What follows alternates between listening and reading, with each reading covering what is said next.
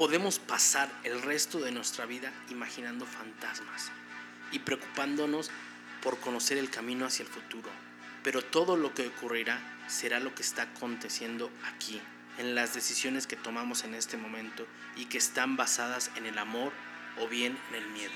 Muchos de nosotros escogemos el camino del miedo porque nos orilla, porque pensamos que es la elección que se nos presenta disfrazada de sentido común, la más práctica. Lo que creemos en verdad parece imposible de alcanzar. Es incluso ridículo tener la expectativa de que ocurra. Así que nunca nos atrevemos a pedirla al universo, ni siquiera a mencionarla. Lo que te estoy diciendo, y te aseguro, estoy en lo cierto, es que puedes pedirle al universo cualquier cosa. Mi padre podía haber sido un gran cómico, pero no creía que eso hubiera sido posible. Así que en vez de eso intentó tomar una decisión conservadora. Prefirió un trabajo seguro como contador. Pero cuando yo tenía 12 años, le dejaron irse de su trabajo. O sea que lo despidieron. Y ese trabajo seguro orilló a nuestra familia para hacer lo imposible para sobrevivir. Aprendí muchas lecciones de mi padre, aunque la más importante fue que puedes fracasar haciendo lo que no amas. Así que vale la pena intentar hacer lo que amas de verdad. Aprende a utilizar el miedo a tu favor. El miedo está escrito en el guion. El miedo va a ser el jugador en tu vida, porque lo que realmente queremos parece imposible. Pero quiero que sepas que puede ser posible si eres positivo.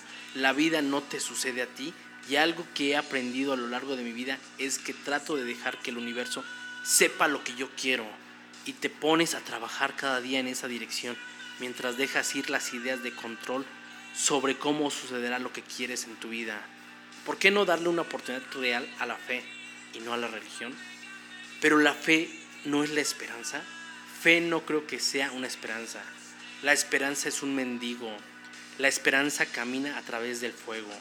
Cuando la fe salta por encima de ella, tú estás listo y eres capaz de hacer las cosas más bellas de este mundo.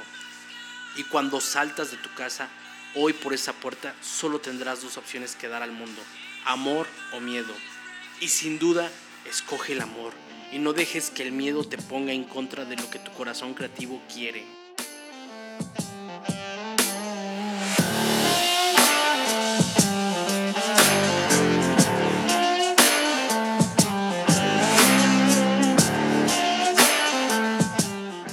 ¿Quieres aumentar tus ventas? ¿Quieres emprender? ¿Quieres consolidar tu marca? Te aseguro que estás en el mejor lugar. Emprende chingón, el podcast.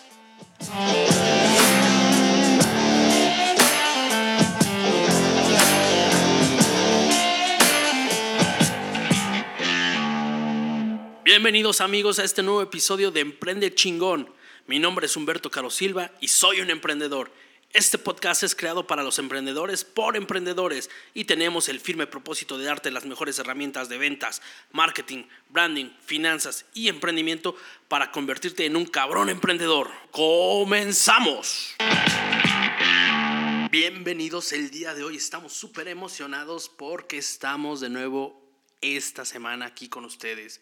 Estamos escuchándonos, estamos leyéndonos, estamos haciendo crecer esta comunidad de cabrones emprendedores y me da mucho gusto saludarlos desde tu casita, que me imagino que ya estás haciendo la comida, ya estás haciendo la rutina de ejercicio, ya vienes de la oficina, ya saliste de clases, bueno, en este caso ya terminaron tus clases en línea. Me da mucho gusto saludarlos. Este episodio vamos a tener un super episodio un episodio para verdaderos cabrones y cabronas emprendedoras. El episodio de hoy lo nombramos El éxito de Starbucks puede salvar tu negocio. Vamos a darles seis puntitos y el último vamos a darles unas estrategias que ha usado Starbucks que seguramente si las adaptas a tu negocio van a ser un boom en esta época, en esta temporada en la cual necesitamos aprender a vender, aprender a crear experiencias. Muchas personas creen que cuando entran a un Starbucks toman un café y listo, sin caer en cuenta de que esto es lo de menos. Si solo tomaran el café no pagarían el precio de lo que cobra Starbucks. sino cualquier otro más económico y con características similares. Pero ¿cuál es la clave de un Starbucks? La clave del éxito de Starbucks y cómo su líder lo hizo posible, esto fue en sus inicios. Aproximadamente en 1971, tres socios decidieron, decidieron abrir el primer Starbucks en Seattle, inspirados en la venta de granos y máquinas de café. El empresario Alfred Pett llevaba a cabo esto en sus locales. Pero en 1982 llega el visionario, llega el hombre. En 1982, recuerden, Howard Schultz se incorpora a la compañía con nuevas ideas, más revolucionado que nada. Y empezó a tener la loca idea de vender café expreso. ¿Y por qué digo loca idea?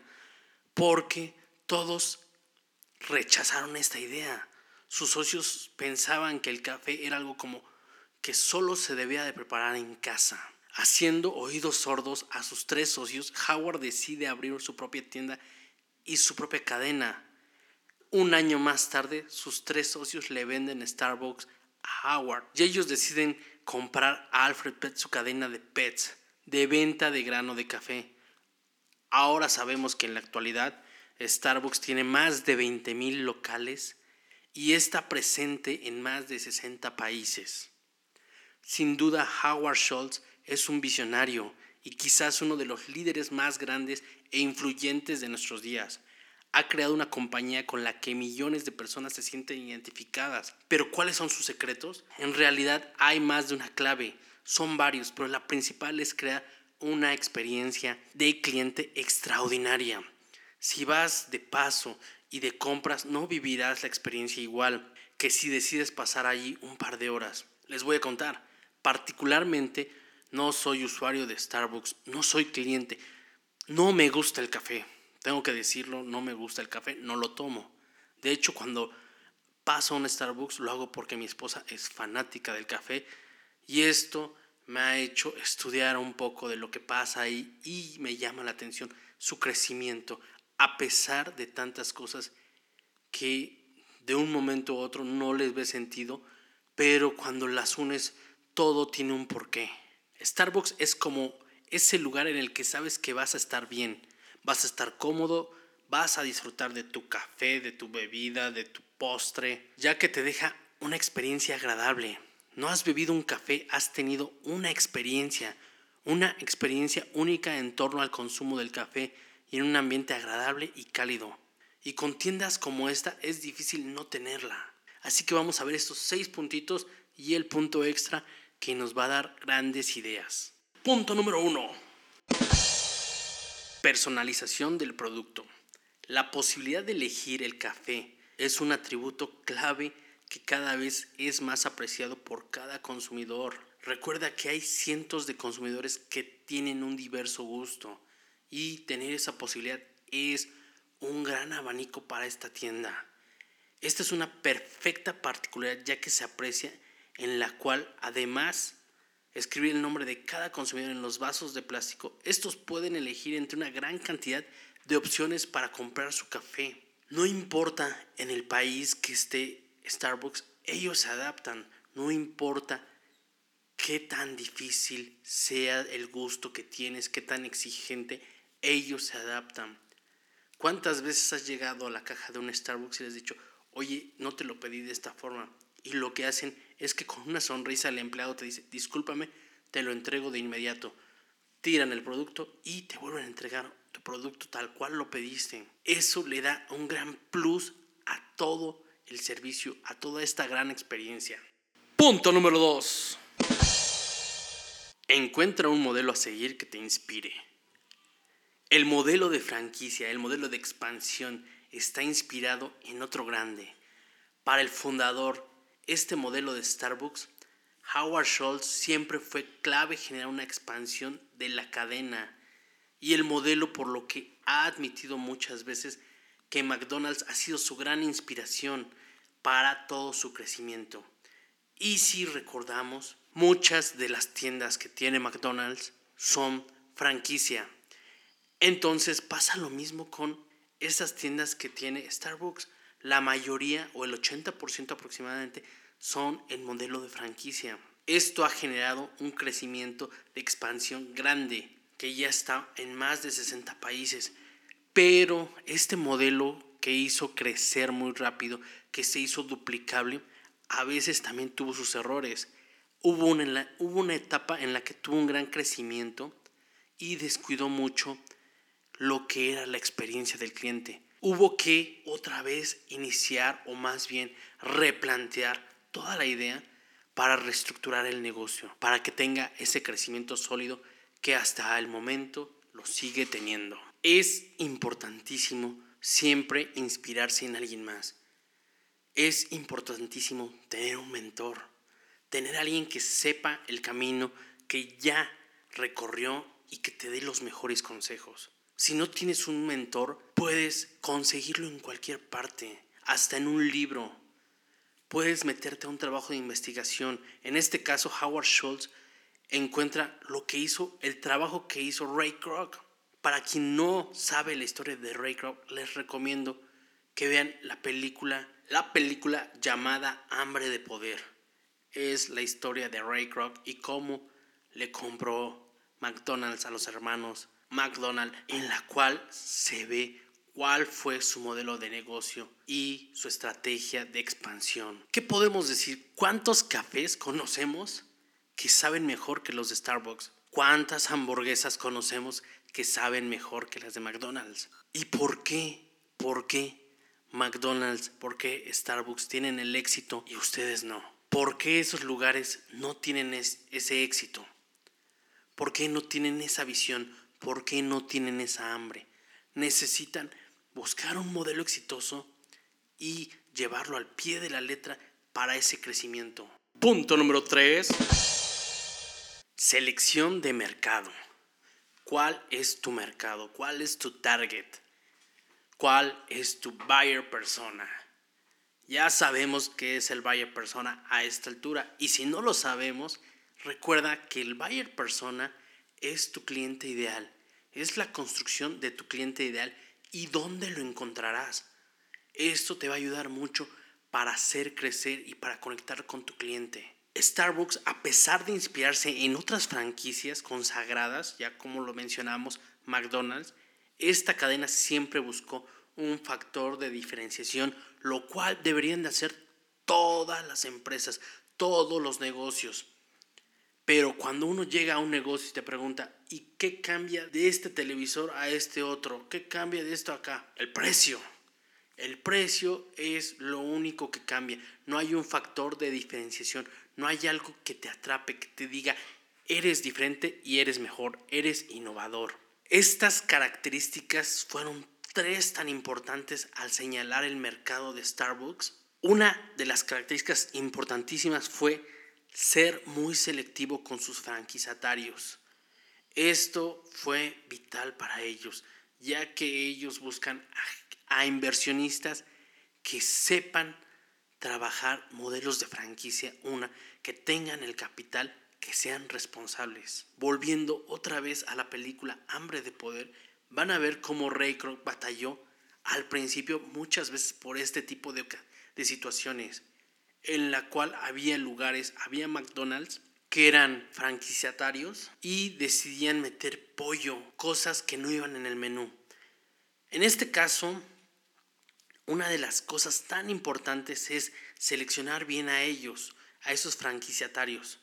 La segunda es vender productos de alta calidad, productos premium para ese mercado al que buscan ser diferenciador. Regularmente sus clientes son clientes urbanos de clase media alta. Y la siguiente estrategia para ese enfoque de mercado, y si ustedes lo han notado, porque seguro lo tienen que notar, es que no hacen publicidad en TV. Esto es increíble. Es increíble que siendo una cadena tan importante, tan de gran éxito, no haga publicidad en TV. Lo cual nos quiere decir que esto se puede viralizar muy rápido, se puede hacer más grande por varias estrategias. Y una de las más importantes es la recomendación de boca en boca, aunque sea una, aunque sea una técnica tan vieja, es de las más importantes. Recuerden que cada cliente vive una experiencia en Starbucks. Muchas veces te preguntas qué está haciendo cada cliente en Starbucks y tú puedes ver historias muy diferentes. Hay quien está en las juntas de trabajo, hay quien está con los amigos, hay quien está con la familia, hay quien está con la novia o el novio, hay quien está solo leyendo un libro o escuchando música. Hay una gran diversidad, pero todos quieren ser parte de ello. Todos quieren estar ahí. Punto número 5. Lo que importa es la experiencia. En Starbucks encontrarás más que el, que el mejor café. Personas que da gusto conocer, música de primera y un lugar confortable para encontrarse con alguien. ¿Cuántas veces no vas y encuentras un café que no había, una nueva promoción? ¿Cuántas veces vas y encuentras una nueva bebida, algo innovador, algo que llama la atención? Entonces vas a encontrar mejores bebidas, va a estar en constante innovación y eso ofrece una mejor experiencia para ti porque te dan de dónde elegir y aparte te van a sorprender. Las personas cuando las conoces en Starbucks te tratan con amabilidad, te tratan con un gran respeto.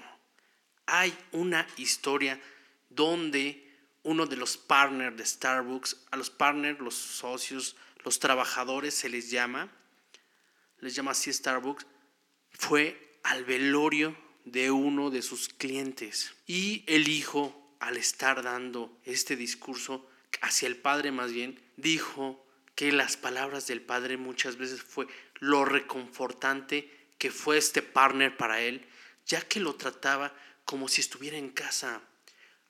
Le hacía este lugar ameno, agradable.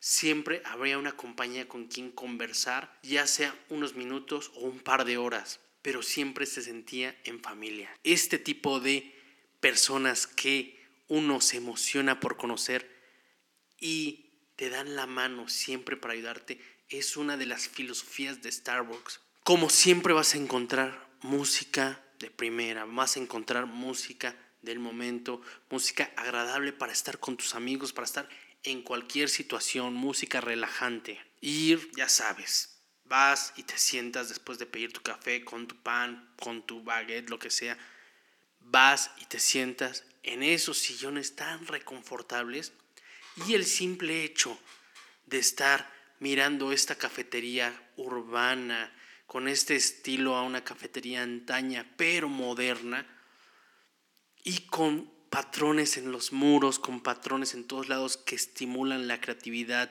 la imaginación, esto ayuda mucho a conectar, a sentirse en casa, a sentirse bien, a sentirse alegres, positivos.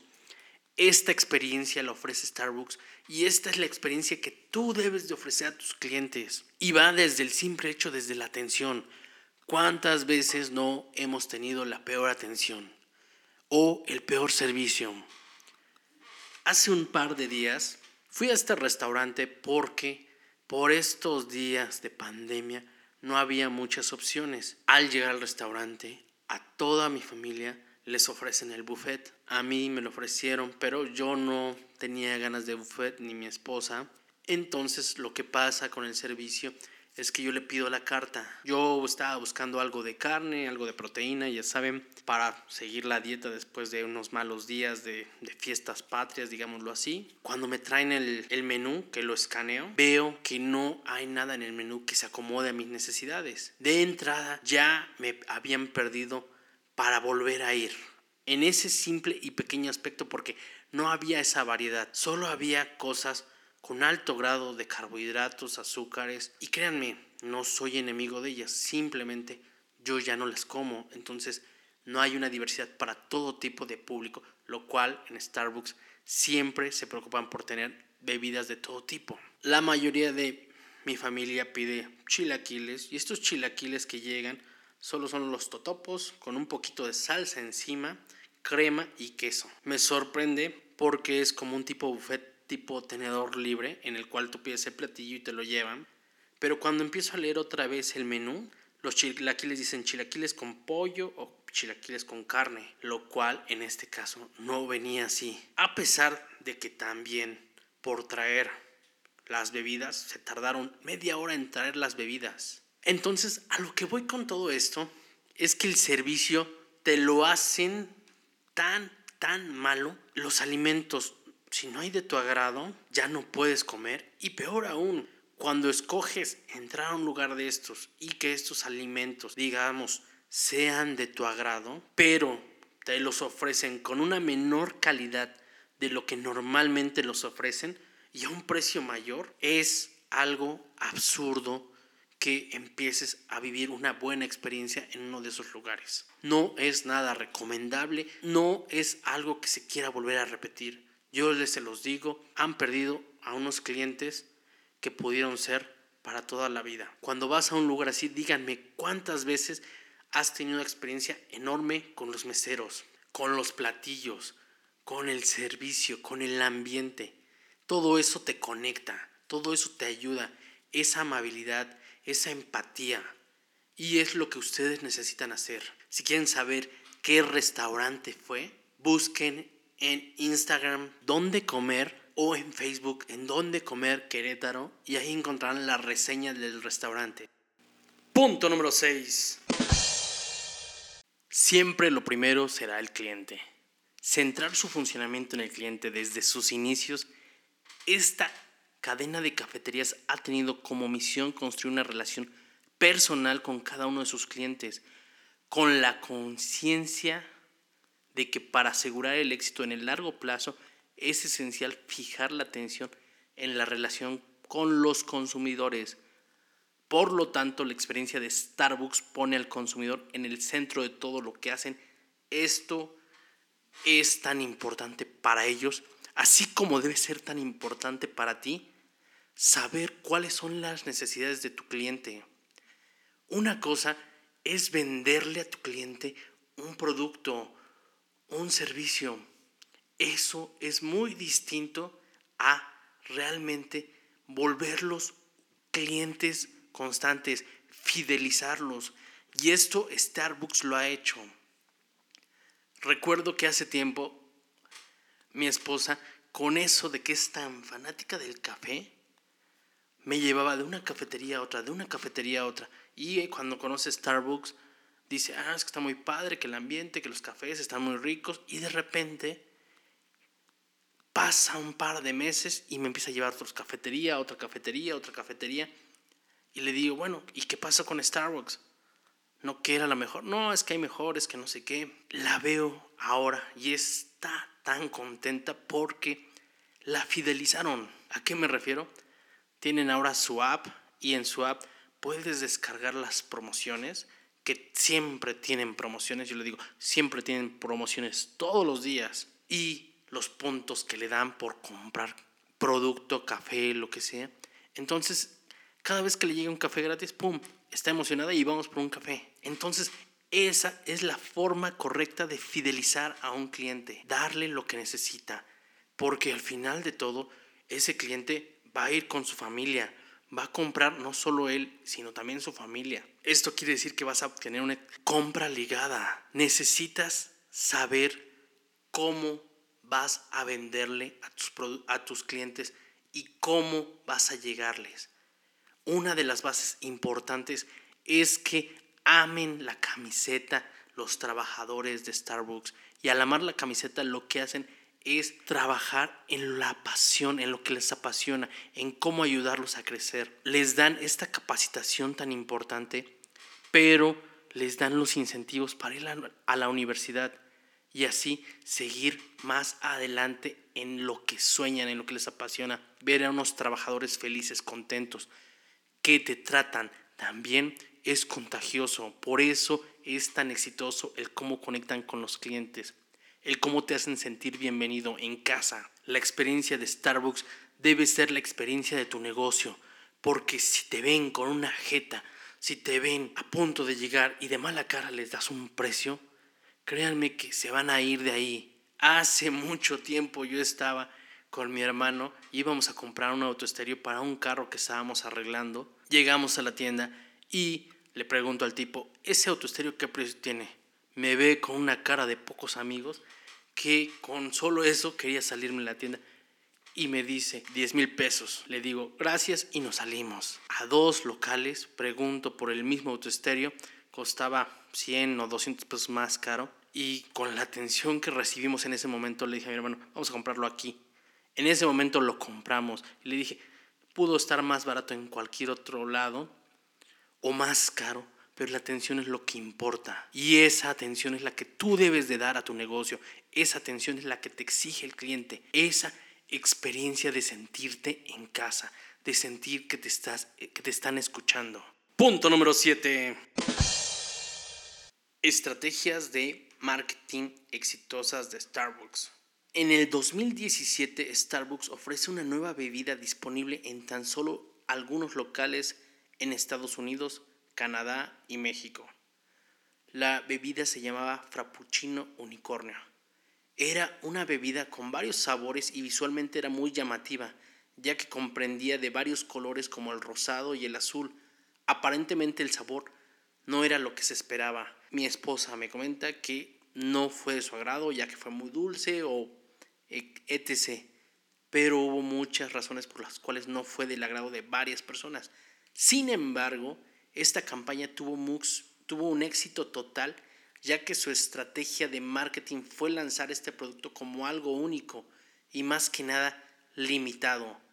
Una vez que apelaron al lado emocional del usuario, donde comunicaron que este producto tenía un stock limitado y una vez que este se acabe, pues dejarían de venderlo. Esto ocasionó que todos quisieran ser parte de este momento, de esta estrategia, de esta bebida. Todos querían probarla solo por ser parte de haber sido de los pocos que probaron el unicornio frappuccino. Esto fue el efecto FOMO, que representa Fear of Missing Out, que es un término que propuso el doctor Herman en la década de los 90. El sentir miedo a perderse algo que otros están experimentando es un fenómeno que cada vez se está volviendo más fuerte en las redes sociales especialmente por las fuerzas que ahora tienen las redes, es por lo que el neuromarketing ha creado estrategias para atraer a consumidores a probar productos y Starbucks entendió la estrategia perfectamente.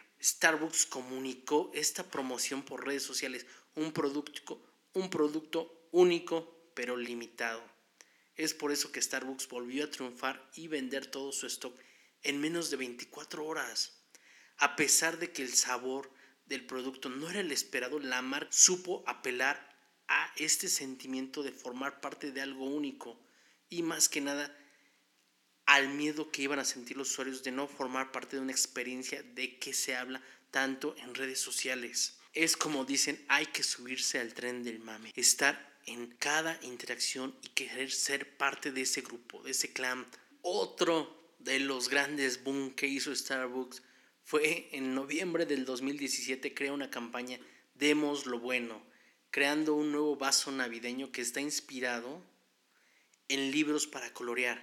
Este diseño estaba hecho como si hubiera sido dibujado a mano y permitía a los usuarios dibujarlo a su gusto. Una idea que tuvo éxito ya que permitía a los usuarios diseñar su propio vaso, algo único e irrepetible en todo el mundo. En Navidad siempre existe un sentimiento de compartir, de dar amor, de brindar, de dar algo bueno, pues la campaña Demos lo bueno brindaba un mensaje que apelaba al sentir la magia de la Navidad, compartiendo la bondad con las personas más queridas e incluso a las desconocidas. Y déjenme presumirles, mi esposa cada vez que sale un nuevo vaso de edición, de algo, se pone contenta. Yo sigo sin entender por qué. ¿Por qué esa felicidad? Digo, no, no me cabe dentro de la cabeza que por un nuevo vaso que realmente vas a tirar a la basura, te vas a poner feliz porque tienes tu nuevo vaso tomando tu Starbucks, pero es parte de la psicología de las ventas. Otra de las grandes estrategias fueron las tarjetas de regalo de Spotify y Starbucks edición limitada. Estas tarjetas presentaban tres tipos de artistas reconocidos que están comprometidos con organizaciones benéficas. Estaba Lady Gaga, Chains of Rapper y Metallica. Y esta campaña Gift Gub inspira que los usuarios formen parte de tres obras benéficas apoyando la educación, el, el empoderamiento y a los veteranos de los jóvenes. Una forma que tiene Starbucks de persuadir a los clientes a comprar estas tarjetas de regalo es que son edición limitada, además tienen la oportunidad de ganar una oferta premium de Spotify y finalmente forman parte de brindar bienestar con el objetivo de crear un impacto positivo dentro de la comunidad. Y las clásicas ofertas que lanza, por, por ejemplo, sacó mucho una promoción que se llamó Frappuccino Happy Hour. Esta promoción ofrece vender frappuccinos a mitad de precio. Y como saben, a horas determinadas de la tarde sus clientes están abarrotando, modi, están motivados por consumir bebidas heladas. Esto fue muy grande para Starbucks, para esta clientela, pero sin embargo para los trabajadores fue algo muy estresante, porque tenían que brindar un servicio excelente y con un exceso de carga de trabajo. Bueno, mis cabrones emprendedores, creo que ha sido suficientemente esclarecedor cómo podemos sacarle jugo a nuestro negocio haciendo lo que Starbucks ha hecho creando experiencias. El gran líder visionario Howard Schultz es un apasionado de lo que hace. Cuando va a visitar una tienda de Starbucks es el primero en ponerse el delantal de barista e implicar al equipo. Las personas entienden que no trabajan en la empresa, sino que son parte de ella. Muchas veces en tu empresa no te quieres poner la camiseta no quieres ser parte de lo que representas. Recuerda que no todo es marketing tradicional. El valor de una marca tiene más que ver cómo se sienten las personas cuando interactúan con ellas. No es el valor tal cual de la marca, es cómo te hace sentir la marca. Ser capaz de crear sinergias y colaboraciones entre todos los stakeholders haciendo que la lealtad y la confianza sean la base de las relaciones de todos. Otro punto es creer en sí mismo y en su visión. Cuando sus tres antiguos socios rechazaron su propuesta de vender expreso, tuvo el valor de creer en su visión, de actuar con determinación. Es una de las características de aquellos líderes que han conseguido grandes logros. Actuar contracorriente en muchas veces estrategia que da grandes beneficios. Ser humilde y humano. Scholz piensa que un líder tiene que tratar a la gente con empatía, ponerse en sus zapatos y ser como ellos. Las personas que trabajan para Starbucks merecen todo el respeto y la dignidad, merecen ser oídos y tratados con un alto grado de responsabilidad. Y parte importante es innovar lo que va más allá de pensar en mejorar lo que vendes. Se puede innovar al crear alianzas estratégicas con proveedores. Cuando salió con Square, una empresa del creador de Twitter que produce pequeñas terminales de punto de venta, fue innovar, es ser disruptivo, hacer algo distinto, pero como filosofía puntual, sino como acción continua, estar en constante crecimiento, mejorar constantemente. No tener miedo a la innovación es algo de lo que hablará siempre de ti tu marca. Pues mis queridos cabrones emprendedores, este episodio es perfecto para que le eches una repasada a todos los puntos y veas dónde está flaqueando tu negocio veas qué acciones puedes implementar para mejorar las ventas, para hacer crecer el nivel de clientes. Y, más importante, fideliza a tus clientes, hazlos parte de ti, de esa marca. Crea nuevas experiencias de compra, crea experiencias satisfactorias para ellos, porque lo más importante es la experiencia, no el producto mis cabrones emprendedores, de verdad, si quieren más y más contenido, recuerden entrar a www y entrar al blog. Ahí encontrarás todo el contenido. Y si quieres suscribirte en la pestaña de contacto, deja tus datos y recibirás todos los artículos del blog, así como recibirás todos los episodios de este podcast Emprende Chingón. En la reseña les voy a dejar también el link del libro de Starbucks. Les voy a dejar este libro y otro link para que vean la película de Hambre de Poder. Es muy importante que se pongan a estudiar a mentores, que conozcan a mentores, que trabajen con ellos, que sepan que no hay imposibles. El único imposible es el que tienes en la cabeza.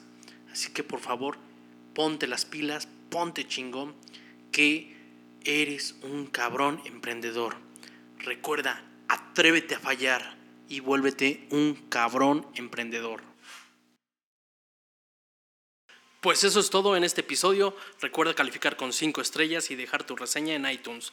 Por último, te invito a que me contactes en mis distintas redes sociales. Me puedes encontrar en Facebook e Instagram como Emprende Chingón y también como Humberto Caro Silva. Te envío un saludo enorme, esperando la próxima semana poder escucharnos una vez más. Y por lo pronto, lo único que te pido es: atrévete a fallar.